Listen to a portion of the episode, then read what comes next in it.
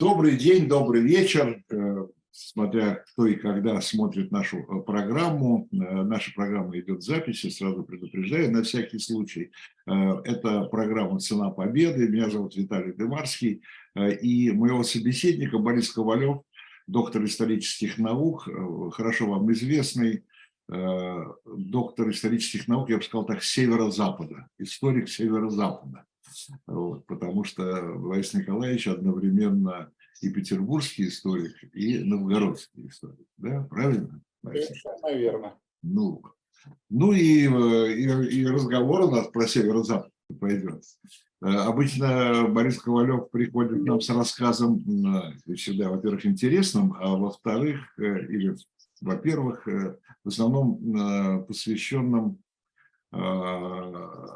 оккупационному периоду. Да? Но сегодня будет не об оккупации, а ну, как бы о соседней, что ли, теме. Да? Сегодня будет говорить, мы будем говорить о блокаде Ленинграда э, и о некоторых деталях повседневной жизни э, блокады Ленинграда. А мне, э, когда мы до еще эфира договаривались о названии передачи, то Борис Николаевич просто назвал три красивых слова. Да? Красота, мода, любовь. Любовь.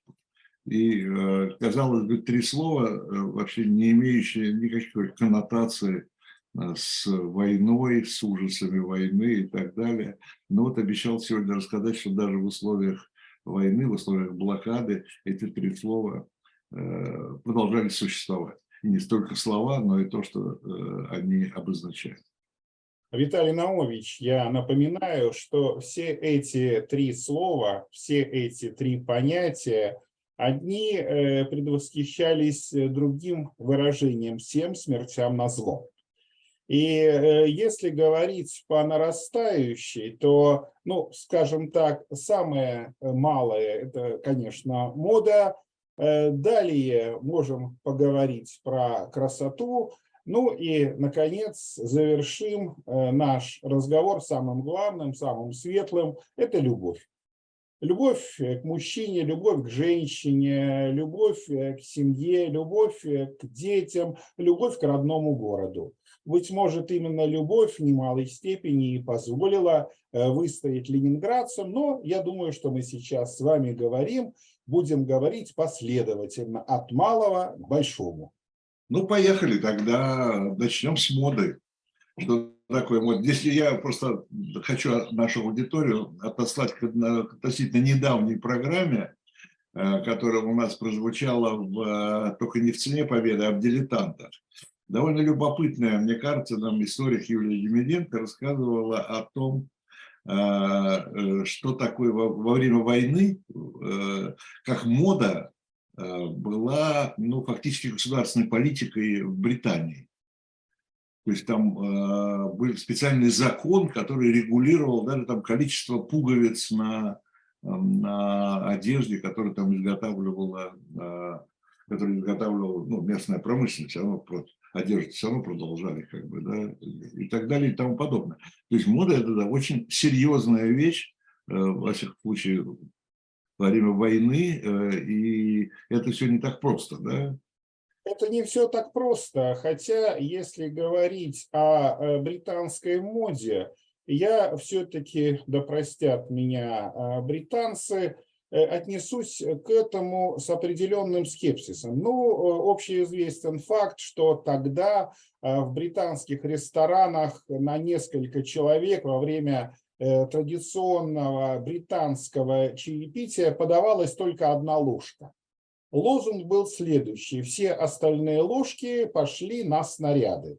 Это делалось для того, чтобы подчеркнуть, что все без исключения э, слои населения э, Британии вносят свой посильный вклад в победу и испытывают определенное чувство дискомфорта, испытывают определенное чувство э, страданий. Если говорить о советской моде, то понятно, что... Нет, это другое отношение Это было совершенно другое отношение. Да, мы можем говорить о том, что а в конце 30-х годов э, в процессе и определенной относительной стабильности в государстве, ну, естественно, стабильности э, по сравнению с тем, что было э, в конце 20-х, в начале 30-х годов, вот этот период Великого Перелома.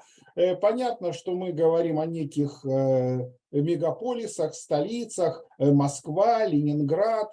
Напоминаю вам, что в Ленинграде существовал знаменитый магазин «Смерть мужьям», где продавались вещи, модные вещи, э, которые стоили недорого, а очень дорого. Здесь мы э, видим э, сам по себе даже по названию, условному названию этого интересного заведения, где можно было шить какую-то красивую вещь. Мы знаем, что в Советском Союзе и до войны, и даже во время войны выходили модные журналы.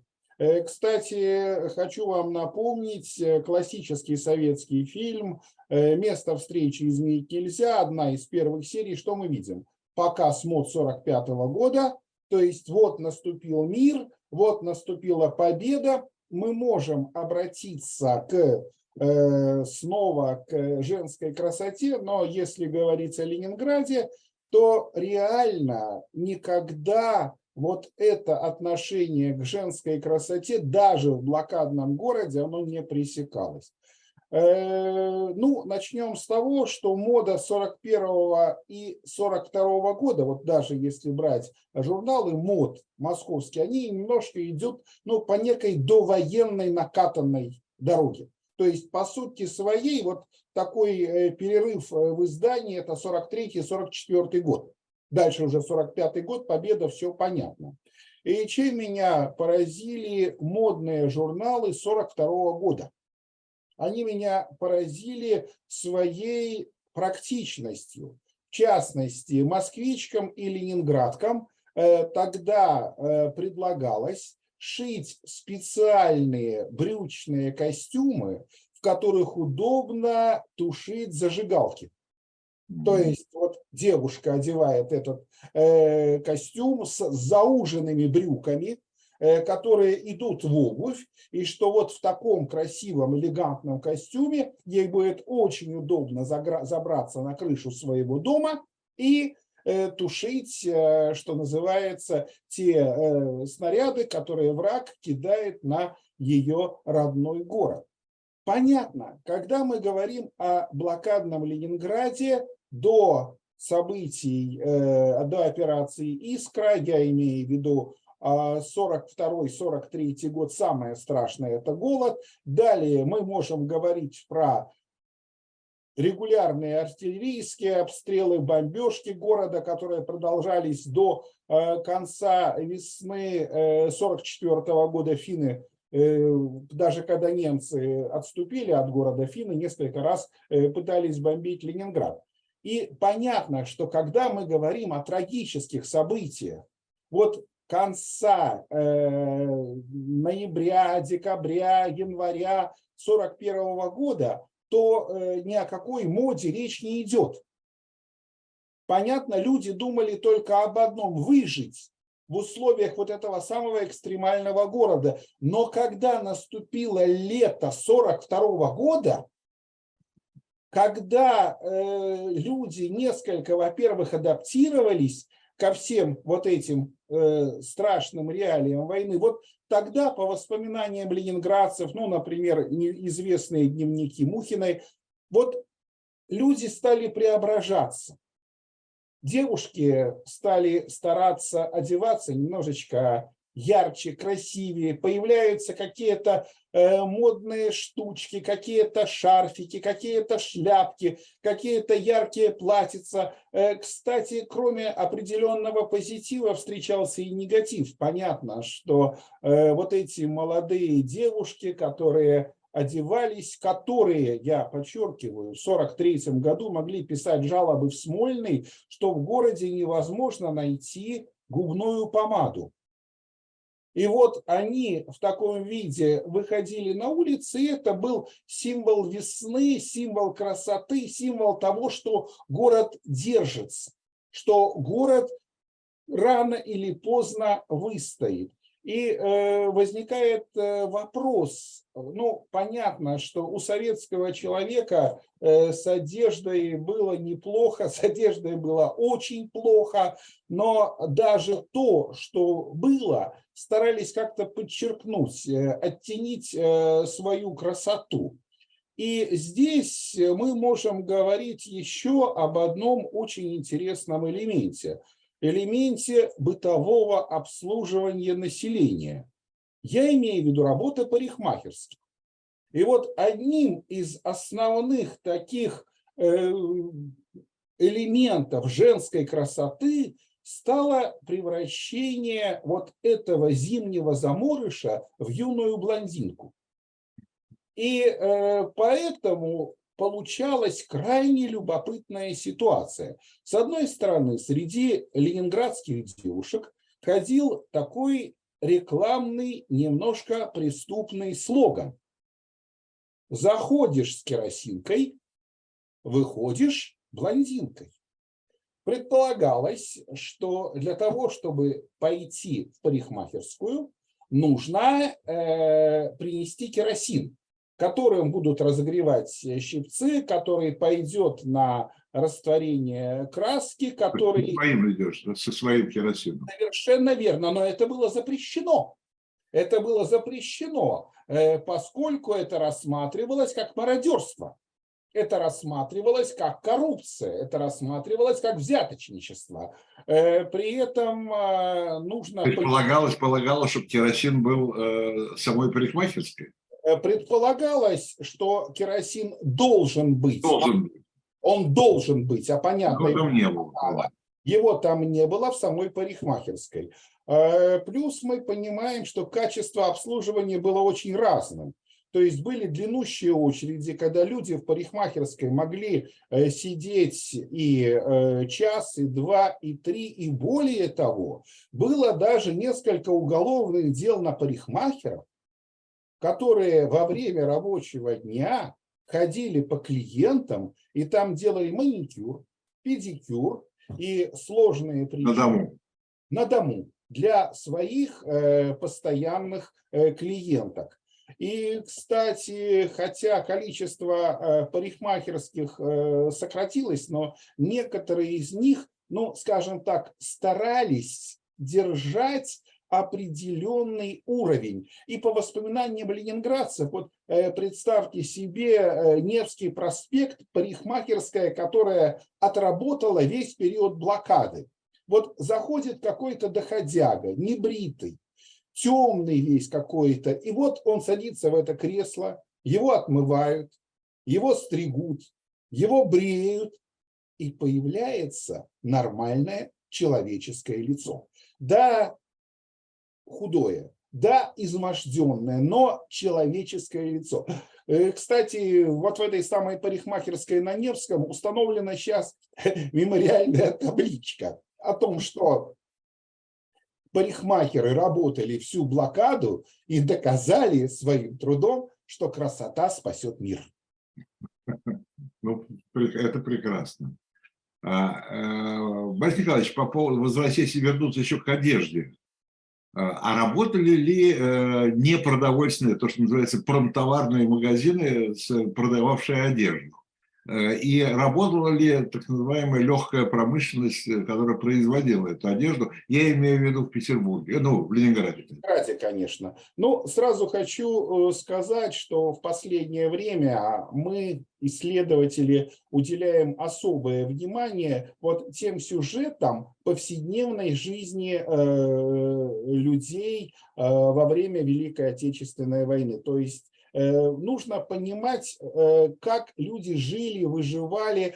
И э, мы всегда отлично знали о таких проявлениях героизма, как исполнение симфонии Шостаковича, как деятельность Ленинградского театра мускомедии. А вот то, что касается бытовое обслуживание населения, парикмахерские, швейные мастерские, трикотажные мастерские. Ведь э, вопрос э, стоит о том, что да, конечно, в условиях войны на первом месте, и в особенности, если мы говорим о Ленинграде, занимали что? Продукты питания.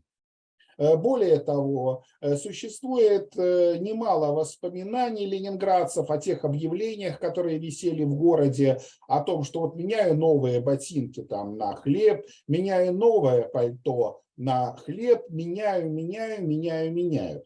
Но тоже можно было найти что-то вроде комиссионного магазина, куда люди несли вот свои вещи, э, сдавали туда для того, чтобы вот э, что же получить какие-то деньги, потому что понятно, денежное обращение в городе имело место быть, и даже за кипяток люди готовы были платить. Вот хочу э, показать книгу, которая, презентация которая прошла несколько месяцев назад в Петербурге в библиотеке э, на Невском проспекте, вот большая часть э, статей в этой книге посвящены именно реалиям повседневной жизни блокадных ленинградцев. Что меня поразило? Вот эм, тоже читаю одну из статей, тоже артистка, музыкальная комедия, символ, что называется, такой богемной ленинградской жизни. Человек пережила всю блокаду. Возвращаются ее коллеги из эвакуации и говорят, тебе-то тут хорошо было в Ленинграде. Это то, что называется жировало практически в собственной это квартире. А мы-то бедные, несчастные, мыкались по всяким непонятным баракам, по всяким непонятным домам, каких-то, в какой-то там Перми, в каком-то, в каком-то Молотове, конечно, извините, Молотов, там э, Свердловск и прочие иные Новосибирски. То есть э, людям даже, некоторым людям даже казалось, вот когда не было желания у ленинградцев вот в полном объеме показать вот тут ужас, то страдание, э, через которое они перенесли, потому что вот даже подчеркнутая воля к жизни, к счастью, потому что ну, человек пришел в парикмахерскую, значит, он думает о чем? О красоте. Он думает о чем? О жизни. Э, в, Питер... в Ленинграде действовали нотариальные конторы, нотариальные палаты, государственные. Выстраивались километровые очереди к ним. Почему? ну, для того, чтобы э, оформить различные документы, различные копии. И ведь, э, когда мы говорим о том, как вот жизнь, вот эта любовь в семье, любовь к ближнему своему, ребенок возвращается из эвакуации, ребенок возвращается из эвакуации, домовые книги или сожжены в результате пожара, или сожжены в печке. Вот как доказать, что человек, вернувшийся из эвакуации, на самом деле ленинградец? а не жулик и прохиндей, который э, хочет заполучить комнату.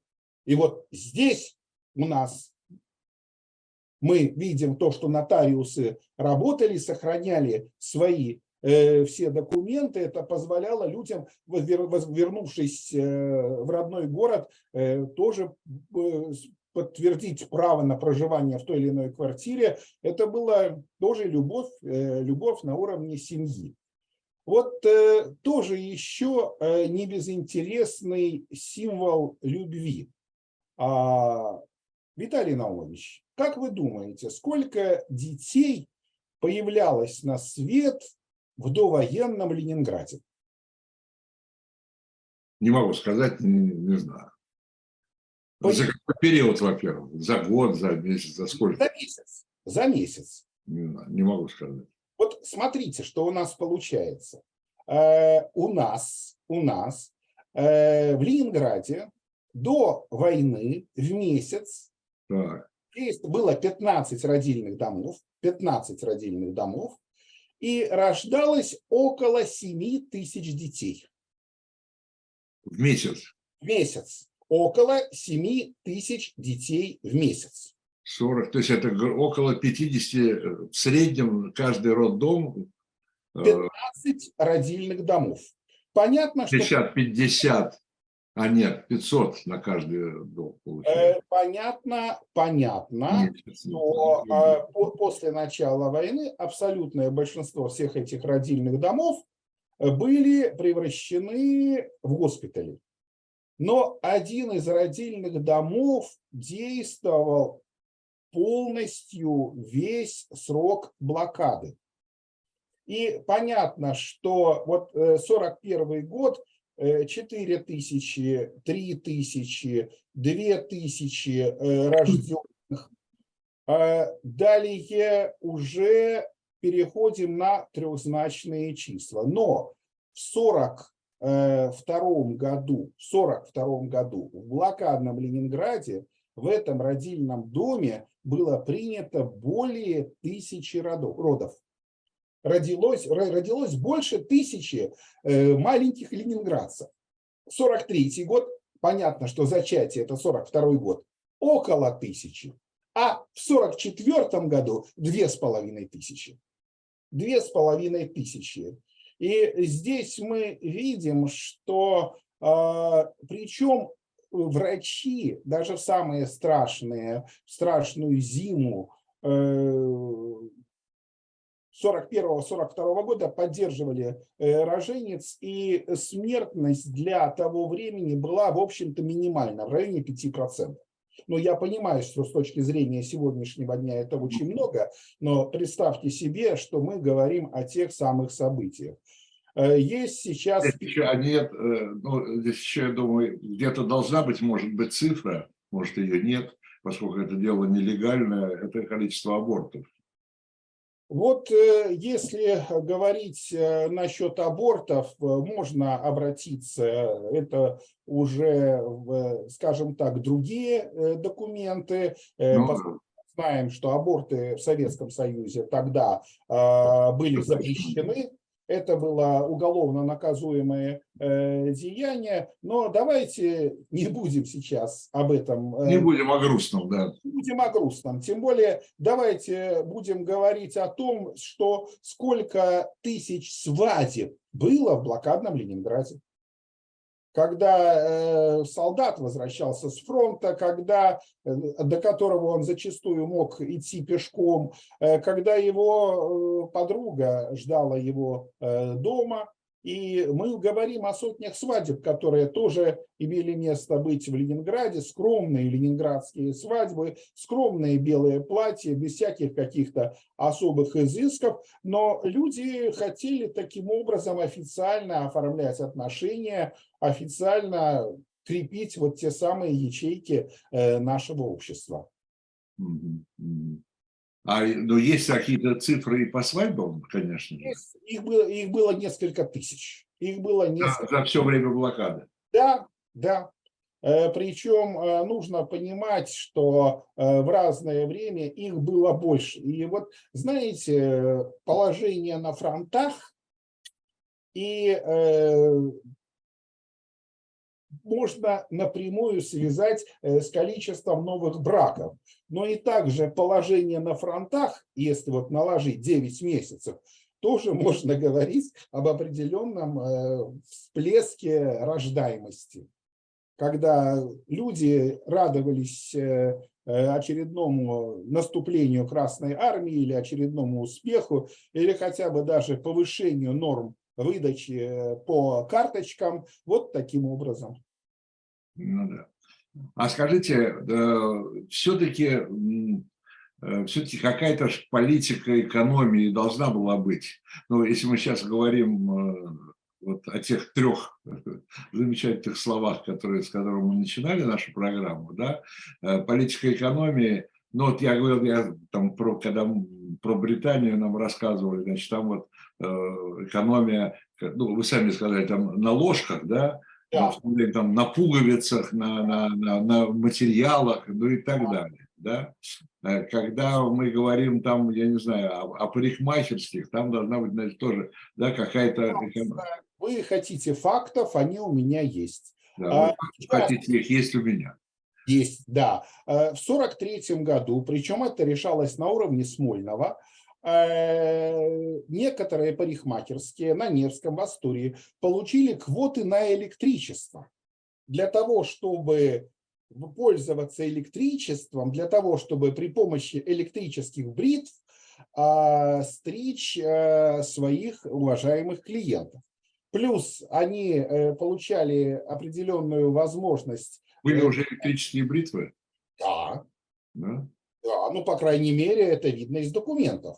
Ну, Я правда, помню такие, помните, как, как? Были, были такие, но, правда, сразу хочу оговориться, я видел только один документ, это по Астории, где тоже была парикмахерская. Там, там роскошная парикмахерская была, наверное. Да, ну как роскошная. Она была в центре города, она была известной, и в 1943 году уже могли улучшить э, подобное положение. Э, далее изначально э, все эти покрывала, все эти пеньюары, все эти халаты у парикмахеров были, конечно, вот когда мы говорим парикмахерские 42 года, как описываются, очень грязно, очень холодно, и зачастую халат грязный надевается непосредственно на пальто. Э, потом уже, э, когда мы говорим про 43 год, уже централизованно работают прачечные, уже выделяются некие нормы на э, вот эту горячую воду, на стирку, для того, чтобы привести внешний вид парикмахера, ну, скажем так, в более удобоваримый вид. Сделать его более красивым, более гигиеничным, более правильным. И мы, когда читаем дневники Э, некоторых ленинградских девушек очень часто встречается слово маникюр.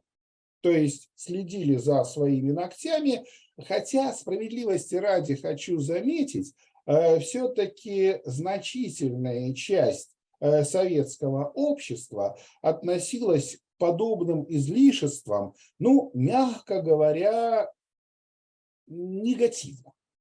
То есть можно взять небезызвестный журнал «Крокодил» за 43 год, где описываются всякие там фифушки, пусеньки, то есть образы вот таких вот гламурных девушек, справедливости ради хочу заметить, в данном конкретном случае крокодила это москвички, у которых э, главная проблема, ну это по рассказам крокодила, э, нет возможности найти очередную шоколадку для чая, и разрываются они во время своего провождения между маникюршей, парикмахершей, педикюршей и э, трепотней с такой же гламурной дамочкой, э, причем подчеркивается, которая находится под крылышком, под покровительством какого-то завскладом, какого-то снабженца, какого-то человека, имеющего отношение к распределению материальных ценностей. Ну, я думаю, что по прецеденту в Ленинграде, э, к сожалению, мы тоже могли бы найти э, подобные примеры.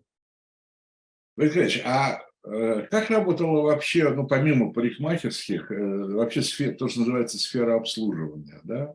Вот вы говорили про стирку, там, не знаю, ну, прачечные, там, бани. Ну, бани, кстати, насколько я работали, да? Они работали для большинства ленинградцев. Это была вообще очень важная вещь. Да, да. Это было счастье, это была радость. Да. Э, Причем бани были как городские, э, которые ценились меньше, и особенно ценились бани, которые были организованы э, в некоторых предприятиях заводские бани. Почему? Там был более хороший лимит на горячую воду, могли выдавать более Э, скажем так, моющие средства, э, там было более тепло, и там даже могли немножечко э, чем-то там подкормить.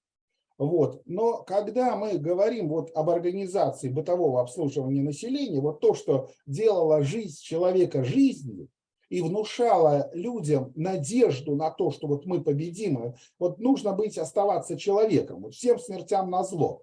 Э, понятно, что э, если это все представить в виде некого графика, вот 41 год, в особенности зима 41-42 года, это полная деградация. То есть практически город на несколько недель замер. Вот замер. Но далее постепенно, э, во-первых, с началом работы дороги жизни раз. Далее, ну, чего греха таить, сокращение общего количества населения поскольку вот люди, которые можно отнести к категории иждивенцев, это старики, это дети, это неработающие женщины, их эвакуируют из Ленинграда, то есть количество населения в городе становится меньше. То есть остается в первую очередь работоспособные, имеющие отношение к обороне города, занятые в армии или на производстве. И вот именно для них э, ленинградское руководство делает все, чтобы максимально функционировало то, что называется символом мирной жизни, естественной жизни, будь то театр, будь то э, консерватория, будь то баня, будь то парикмахерская, будь то нотариальная контора. Ну да, там еще можно добавить стадион, потому что там были какие-то футбольные матчи, да. И занимались спортом и э, старались, э, ну, скажем так, э, считалось, что вот если мы поддерживаем себя вот в каком-то таком порядке, значит, мы остаемся людьми. А если мы остаемся людьми, то мы отошли вот от, этой страшной черты, э, которые в большинство ленинградцев с ужасом вспоминали в своих дневниках вот зиму 41-42 года. Вот чем дальше мы оттуда отходим, да, чувство голода сохранялось. Да, долго ленинградцы не могли равнодушно смотреть на э, продовольствие, на продукты там на столе или в руках э, кого-либо. Это было очень тяжело. Это вот была память блокады, память вот этого всепроникающего голода. Но они пытались изжить из себя вот эту память всепроникающего голода и становиться тем, кем они были. Э, ленинградцами, ленинградочками, э, ленинградскими женщинами, ленинградскими мужчинами на чем и стоит город. Но это в основном, э, все-таки в основном все в основном употребляли слово девушки, то есть это в основном молодые все-таки, конечно. Да, да, и э, в дневниковых записях, и в документах, ну, понятно, что для э, женщины там 40-50 лет, э, зачастую матери, зачастую уже, ну, мягко говоря, сгорбленной тяжелой работой, быть советский – это история не для слабонервных. Э, вот тем было гораздо тяжелее следить за собой. Ну, чего греха таить. Они и до войны за собой... Да и заботы, да и заботы другие были. Да, да и я вот закончу, что они до, и до войны за собой особо не следили. Вот. А здесь вот, да, вот молодость, э, относительный задор, вера в себя. Э, система распределения, да, которая была в блокадном городе, система распределения в первую очередь продуктов, да, там мы знаем эти пайки, и, так, и так далее. Только на продукты она, она только на продукты э, или э, была какая-то система распределения э, ну, самого минимума необходимого, там, не знаю, чулки, носки, условно говоря, вот такой одежды. Понимать нужно понимать в тех условиях, в условиях, ну, такого, знаете, жестокости войны, иждивенцы, служащие, рабочие. И понятно, чем э, больше человек доказывал свою нужность, вот э, то, о чем мы с вами говорили, даже если вы работаете на хорошем там заводе, на Кировском заводе, вот у вас баня более качественная, э, понятно, что и вопросы распределения каких-либо вещей, и вопросы каких-то дополнительных выплат на серьезных оборонных предприятиях, все это стояло ну, скажем так, более актуально, хотя э, вот тоже в этой книге приводится пример, что, к сожалению, некоторое начальство отрывалось от коллектива, и рабочие Ижорского завода в 1942 году с возмущением э, рассказывали о гнусных пьянках, которые устраивало руководство их завода. Что вот мы тут работаем, наши лучшие ребята воюют в рядах небезызвестного Ижорского батальона, а вот наше руководство пьянствует, гуляет. Э, мы можем рассказать, вспомнить о нескольких случаях коррупции в блокадном Ленинграде. Это коррупция во время э, этой продовольственной карточки, это распределение продовольствия. Ну, э, я, по-моему, вам рассказывал, что даже один из моих родственников, э, который был в СМЕРШе, в блокадном Ленинграде, его первое дело – это шофер нам машину хлеба. Ну, пытался выдать, что якобы это нам бомбежку, украл машину хлеба. Понятно, что пусть это даже мы говорим о реалиях э, конца 42 года, все равно для города... Это, это, да. это как золото украли. Да, да какое золото? Это кража человеческих жизней. Пусть даже тогда с этим... Но, но, но это значит еще, давайте, так сказать, честно скажем, что это означает, э, вот же машину хлеба надо же куда-то девать, значит, существовал черный рынок. Да, существовал черный рынок, и о нем тоже написано в ленинградцев немало. И это черный рынок э, мог э, быть и относительно цивилизованным, там, где ну, обыкновенная минимальная меновая торговля. Вот. Но, условно говоря, это как мой дедушка, который прошел всю войну, он не курил, и поэтому он то, что он получал, свою махорку, он менял на хлеб. Вот здесь э, все понятно, человек законно получает махорку, законно меняет э, на хлеб у того, для кого курево важнее хлеба. Но, к сожалению, были не люди, для которых это был, ну, скажем так, хорошо организованный бизнес, и там речь шла не о э, краюхе хлеба за пачку махорки, там речь шла действительно о более страшных вещах. Ну, кстати, вот если вспомнить советский кинематограф, например, и следствие ведут знатоки, и ошибка резидента. Там есть такой образ человека, э, вот Ростислав э, Плят, по-моему, одного из них играет, это э, про, в фильме про резидента, который скупает ценности в блокадном Ленинграде. Вот такой образ очень плохого человека, вот он даже прошел уже через советский кинематограф, и, к сожалению, у этих образов были действительно а, подлинные э, прототипы.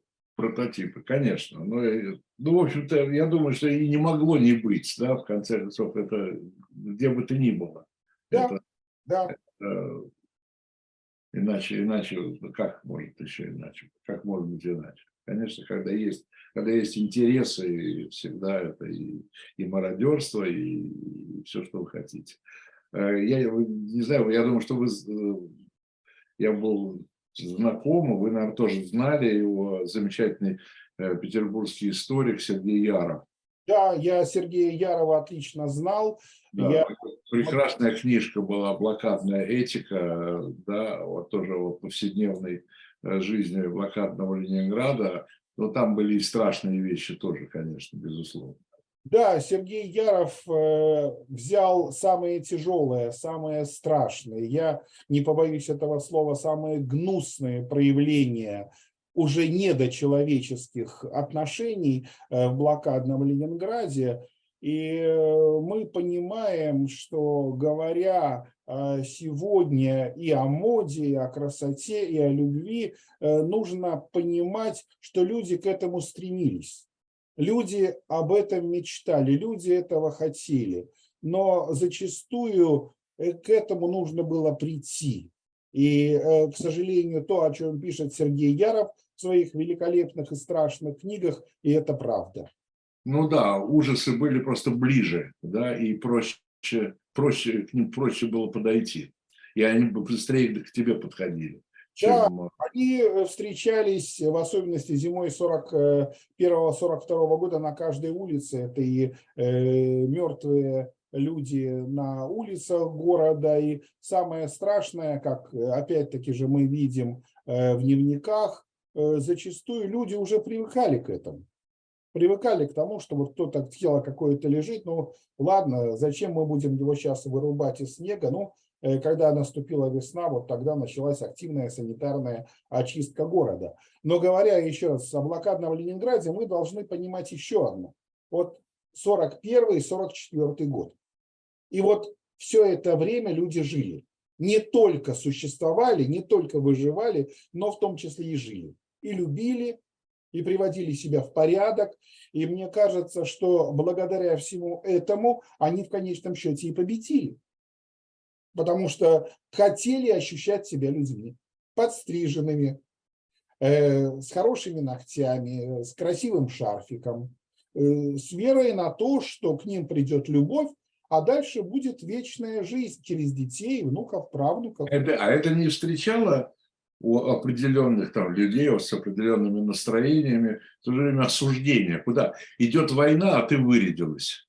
Безусловно, да. И это тоже встречается в документах. Вот э, те же самые девушки, э, причем, что интересно, что интересно, вот по э, воспоминаниям, вот себе вот такую красоту могли позволить девушки, ну, понятно, это более яркое, чем мужчины. Мужчины в основном все-таки одевались в военную форму, она более строга. Рабочие, занятые на производстве, имеющие рабочие карточки, имеющие некие дополнительные преференции, о чем мы с вами уже говорили, и по воспоминаниям вот этих девушек, которые вот выходили из проходной там Кировского завода, Адмиралтейства, вот они идут, вот после смены они выполнили свой долг перед страной, они молодые, вот э, они сходили в душ, они э, повязали шарфики, а вот эти женщины, у которых или служащие карточки, или вообще иждивенцы,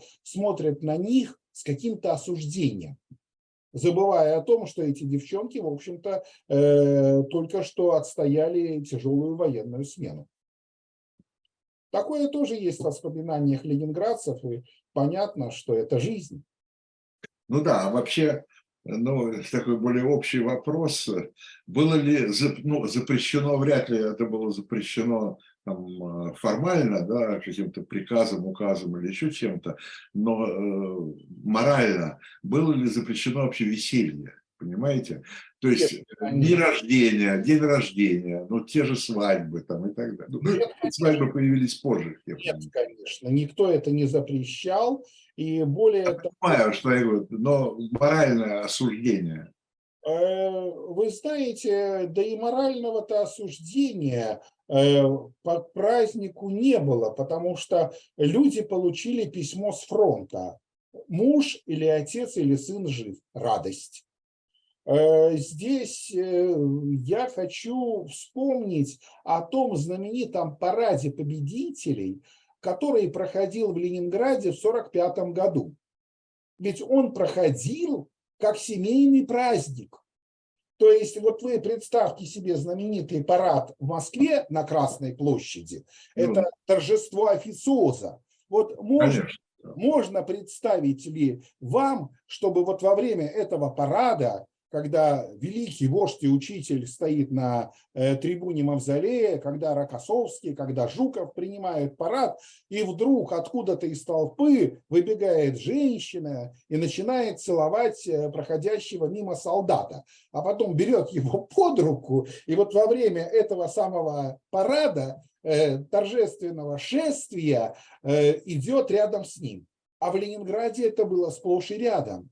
И э, как э, вспоминали ленинградцы, что тяжелее всего э, переносили вот эту всеобщую радость, всеобщее ликование те, кто потерял своих родных, близких и особенно детей. Особенно детей, которые погибли во время блокады, погибли на фронтах, призванные в ряды Красной Армии.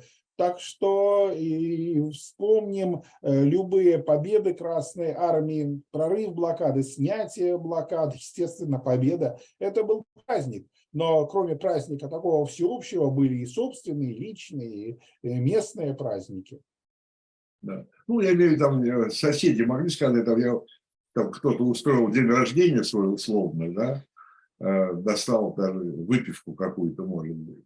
Цель говорит, ты чего, говорит, сейчас не до веселья, да, вот, ну...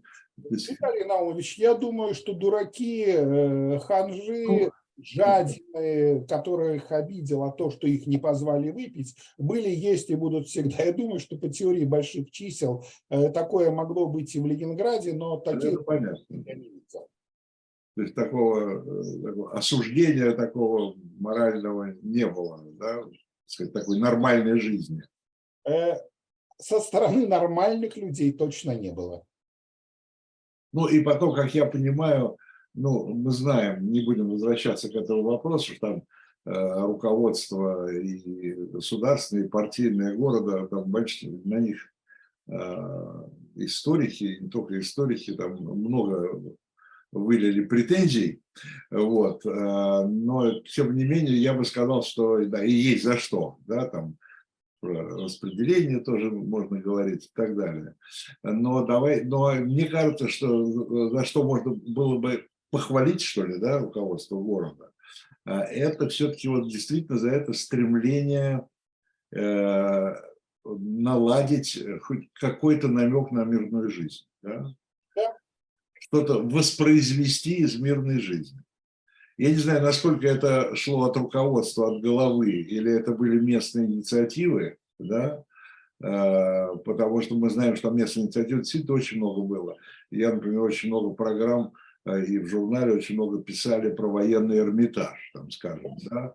Там просто очень много сотрудники Эрмитажа сами придумывали что-то, да, что их э, там, такое из, начиная там с огорода, да, которая у них там был, да, и кончает там этими эрмитажными котами.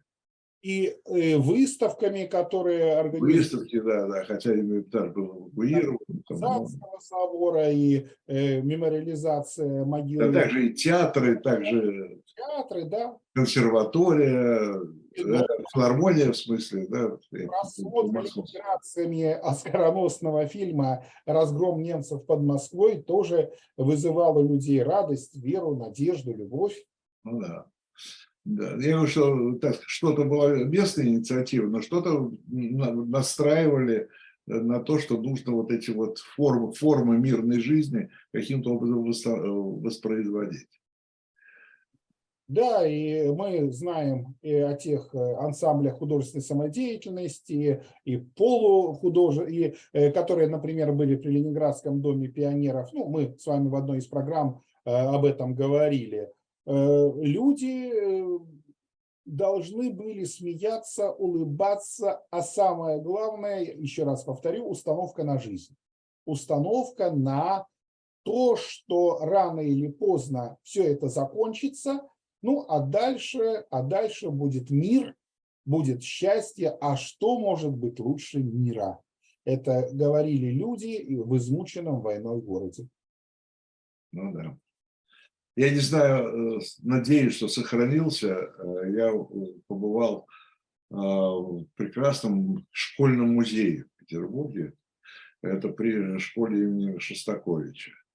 Э, это, это обычный школьный музей, выросший в, ну, в самостоятельную такую музейную единицу, я бы сказал, там благодаря, э, благодаря конечно, подвижничеству э, людей, которые этим занимаются и занимались, там им все было труднее, я знаю, что им было все труднее и труднее выживать, естественно, да, и боюсь э, говорить, не знаю, что сегодня, надеюсь, что музей сохранился, но музей, во-первых, он большой, и он показывал там удивительные экспонаты, и там удивительный вообще э, показ вот этой культурной жизни, э, культурной жизни Петербурга, ну, Ленинграда опять, все, да, конечно. Э, культурной жизни Ленинграда а вот, в, годы, в годы блокады. Там огромное количество там, программ, ну и так далее и тому подобное. Да, афиш. Э, то есть город, хотим, город продолжал жить. Понятное дело, наверное, тоже, что э, ну, как всегда это происходит в любом городе, наверное, кстати, больше всегда внимания центру города. Центр города, конечно, был под большим вниманием там, руководства чем окраины, особенно там какие-нибудь окраины, где ну, там, рабочие окраины и так далее. Ну, это уж судьба городов такая. Да? Ну, будем надеяться, что этот музей выжил. Сейчас э, в Петербурге активно работает музей обороны и блокады Ленинграда. Э, открывается наше представительство, наш офис на Невском проспекте.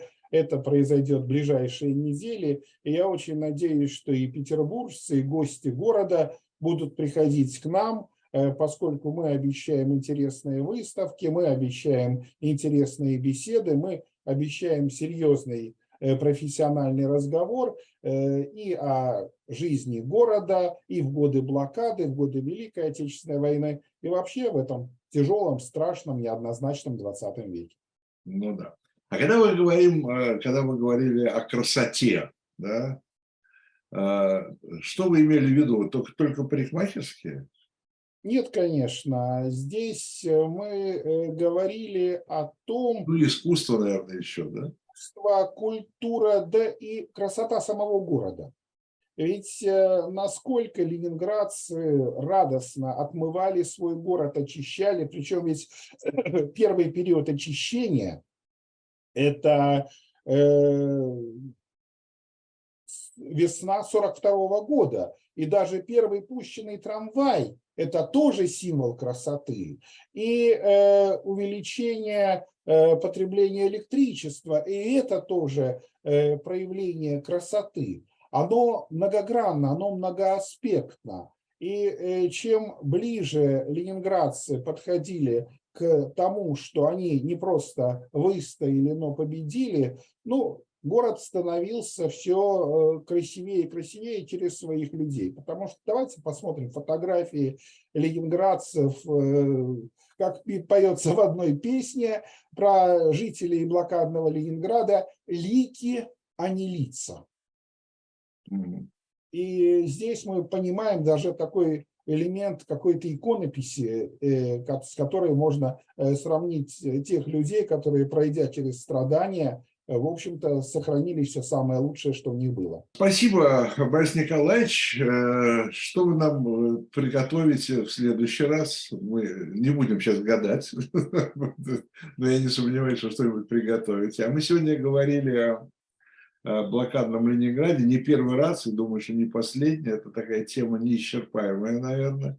И каждый раз что-то появляется все новое и новое. Э, Нашей аудитории, я только могу сказать, э, как мы говорим это в каждой программе, посоветовать, я бы сказал. Ну, во-первых, не забыть поставить лайки. Я вот сам забываю э, не ставить, я сам-то оставлю. А как же? Сам себя не похвалишь, никто не похвалит, да? Вот. э, Но я забываю напоминать нашей аудитории, ну, я вот сейчас не забыл, нап- напомню. И, конечно, это я об этом не забываю, напоминать о существовании сайта Shop Дилетант Медиа, где очень много, все больше и больше исторической литературы, очень интересной. Э, Кстати говоря, историков тоже призываю э, свои книги с автографами, там можно э, через этот, через с вашего позволения, с вашего позволения, хочу попросить всех тех, кого заинтересовала наша программа, и если кто Книжка, да. связан с городом на Неве, может быть, в комментариях написать историю своей семьи. Ведь э, это очень важно. Ведь э, вся история нашей страны, она, по сути своей является историей каждой конкретной личности, каждого конкретного человека. Том Да, числе- ленинградских дневников очень много, но э, слишком много их не бывает. не конечно. бывает. Да, это правда. Вот. Ну и журнал «Дилетант» тоже на шоп «Дилетант Медиа». Любителям журнала скажу, что ушел, м, ушел в типографию уже августовский номер, так что вот буквально со следующей недели он уже появится в продаже. Э, Ну и, кстати говоря, в одном из ближайших номеров готовим в том числе и статью Бориса Ковалева. Не скажу, какая, надо интригу, надо интригу э, соблюдать, да. Ну вот, я, по-моему, все рассказал, мы все, что могли, тоже рассказали. Э, Программа «Цена победы». До встречи через неделю. Спасибо. Всем здоровья. Всего доброго. Счастливо. Спасибо.